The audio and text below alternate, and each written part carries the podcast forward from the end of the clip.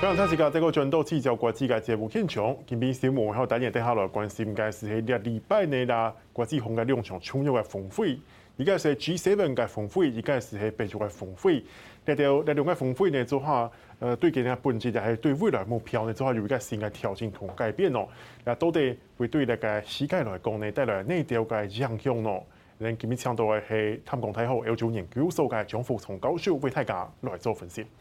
教授你好。大家好，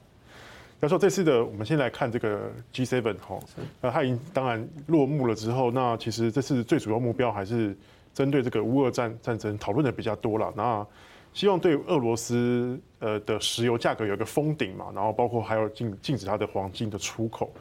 老师可以帮我们平息一下，说这一次的 G7 峰会这些措施对于俄罗斯来讲有效果吗？这效果是当然是。所谓制裁，制裁是需要时间的，所以我们看到说对俄罗斯的这么多的制裁，它现在慢慢在发酵，但是发酵能不能速度能不能再加快，是这一次峰会他们所所要征求的一个一个问题了哈。那这次峰会里面，你刚才提到说，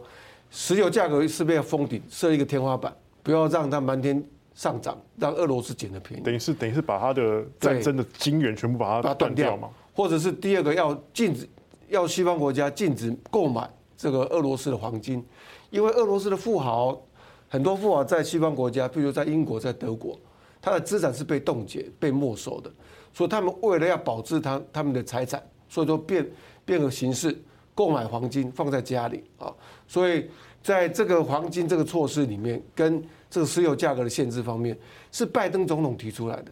但是有没有被支持？答案是没有的哦。这个是很值得我们去观察。西方国家写在公报里面呢，对，但有有写出来，但是西方国家认为说这个措施的话是还必须要值得商榷的好，因为他们现在看到说石油已经闹得他们每个国家里面的话石油危机弄得沸沸扬扬，石油价格飙涨，所以这个措施他们认为说应该先把它打住好，那其他的措施继续执行看看啊能不能奏效这个问题。那这次峰会里面我们看到说。有一个很重要的一个亮点，就是他邀请了五个开发中国家来参加这个会议。我们以前都知道说，这个 G7 它是富国俱乐部啊，有这个七大工业国啊，这个有钱的国家里面所召开的。那这一次德国特别请来了印度、印尼、南非、塞内加尔跟阿根廷啊，那这五个国家来都是有代表性的开发中国家。来参加这个会议，而且刚好分布在几个大洲里面。大洲里面都有亚洲啦、南美洲跟非洲，它代表性很充足。它要做的第一件事情是要做价值平衡。以前都是富国工业国家来参加，现在把这个开发中国家纳进来，让他们 balance 说这个不是指一些富有国家的声音，那这些贫穷的开发中国家声音也在里面。第二个是要要所谓的所谓的我我个人把它建议说摸头行动的。因为这五个国家对于西方国家、美国所提出的对俄罗斯的制裁措施，基本上是持反对的态度。比如说印尼，印尼它在今年十一月 G20 峰会，它是主办国，他已经表示要邀请普丁来参加。那印度在西方能源制裁的情况之下，它跟俄罗斯购买的石油量增加了三倍。那南非、塞内加尔跟阿根廷，他们受是受到这次。粮食危机冲击最大的国家之一，那他们检讨之下，粮食危机纵然是有一些极端气候的因素，他们农耕技术尚未转型的这些因素，战争因素，这次战争因素是很关键，让它恶化的一个主因。所以他们认为说，这一次就是因为西方国家跟这个俄罗斯僵持不下，这场战争一直打到现在，才造成这个粮食危机这么严重。那要如何解决这个问题，是这一次 G 团体峰会里面的一个重点之一。老师，当然，你刚刚有说到说，呃，第一个就是西方国家现在对于制裁俄罗斯的步调可能还是没办法统一啦，因为考虑到整个天然气啦、石油啊，尤其是接下来又冬天可能要快来了嘛，是那个欧洲很担心这个问题哦。然后另外就是粮食的问题。那老师，我们看到这个粮食的问题的部分的话，就是这一次有承诺说要另外额外再加四十五亿的这个叫做营养跟粮食的安全基金嘛。那可是有些会说。现在世界饥荒碰到的，包括这些战争因素、疫情因素造成的这些供应链断裂啦，粮食的供应所造成的这个饥荒危机，最起码也要两百多亿的美金才有办法解决。你四十五亿到底可以做什么呢？当然，四十五亿是杯水车薪的，这了无新意了啊！这是四十五亿是啊，是讲给这些啊非洲国家人去听而已，但实际的效果是不大的。你刚才提了一个数字两百多亿，甚至还比这个数字还高。好，那乌克兰它是世界的谷仓，它养活了全世界七亿人口。那在战争爆发之前，它每个月出口的粮食是五百万吨，啊，那三月份是降到二十万吨，剩下二十五分之一，啊，那五月份稍微提升，啊，增加到一一百七十万吨，那也是也是战争爆发之前的三分之一而已。所以，乌克兰战争如果持续一天，那粮食危机就会延续一天。我说这个是不争的事实。那如何去解决？那这集团体峰会里面提出四十五亿的这粮食粮食援助款啊，那我我认为这个这是打不到问题的核心的。那如果结束这场战争才是关键的因素。那乌克兰仓库里面是有很多粮食，但运不出来吧？运不出来，说所以现在要解决两个运输问题。第一个就是要清除黑海的一些地雷啊，鱼鱼雷、布雷非常多嘛。那这些如果说没有清除掉的话，商船运粮食的商船不敢进去，也无法出来。那第二个就是很严重的啊，这个铁道，铁道铁道战争是这一次的一个附加产品啊。那俄罗斯他打乌克兰的铁路运输，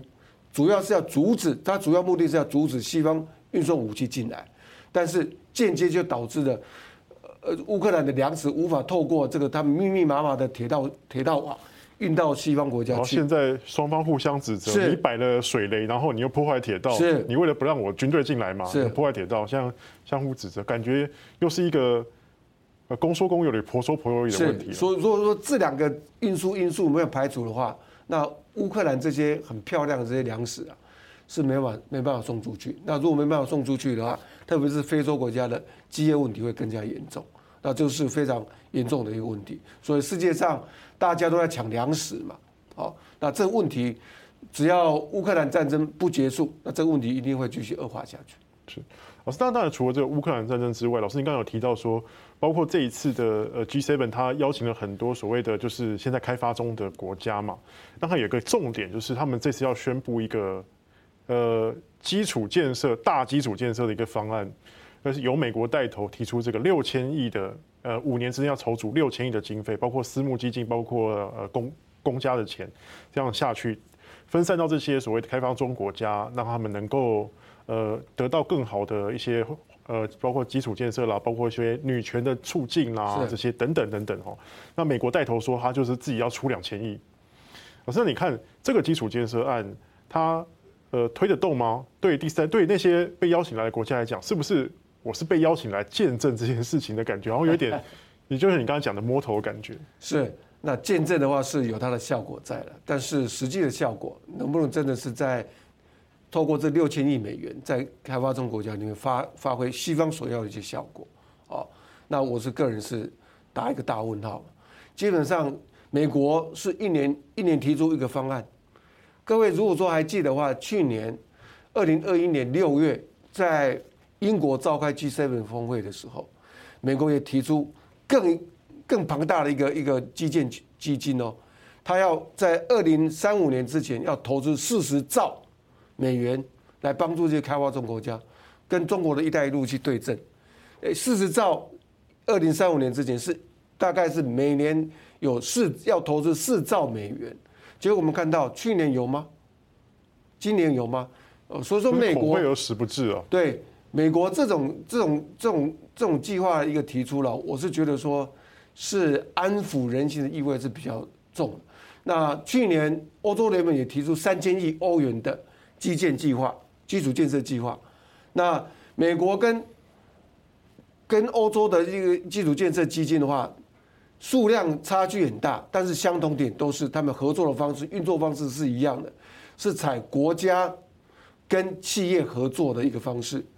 那要企业来参与这些哦，这些四十兆的三千亿欧元的这些基础建设计划，那我是觉得是等于你要去当地投资啊，等于你投资的钱也算进去嘛。因为你你你去想啊，企业是盈利导向的一个法人团体，它对于开发中国家高政治风险。及经济开发或者是人才不足的一个投资环境，它胜算不大的时候，它不会进去去投资的。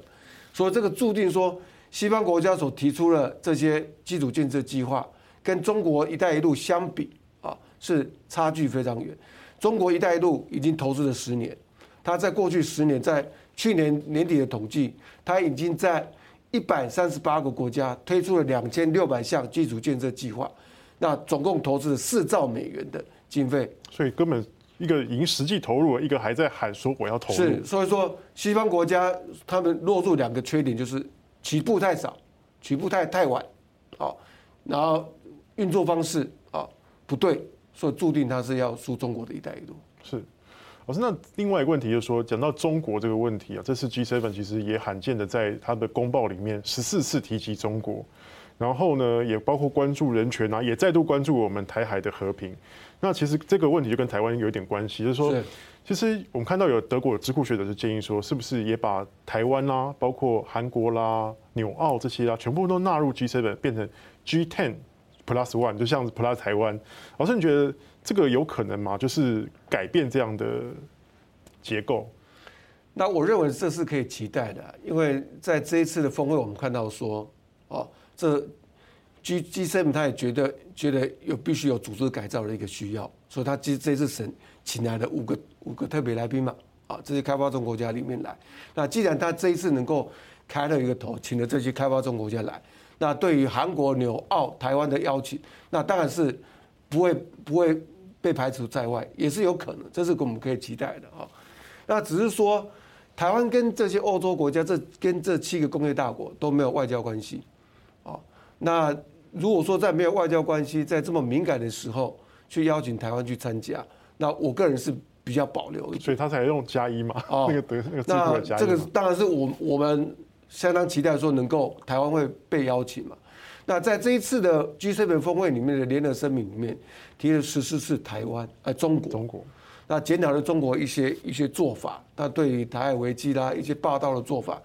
那这个议题的话，哦，我我是没有把它扩大去解释说这这这个是这一次峰会的特别成就，因为批评中国是时髦的问题，你开任的国际组织人的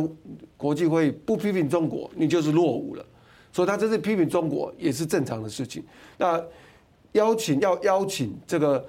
韩国啦、纽西兰、澳洲跟台湾，这个建议倒是我是觉得是还一个蛮特殊的一个点。嗯哼，那我们就是之后再追踪观察他会怎么再去实实践这些问题嘛，对不对？好，好，那我们先休息一下，我们等一下再继续再来聊这个北约峰会。好，那这个会议哈，大家继续过来讨论该是北约峰会，给人有个战略性感转变。啊，继续过来关心。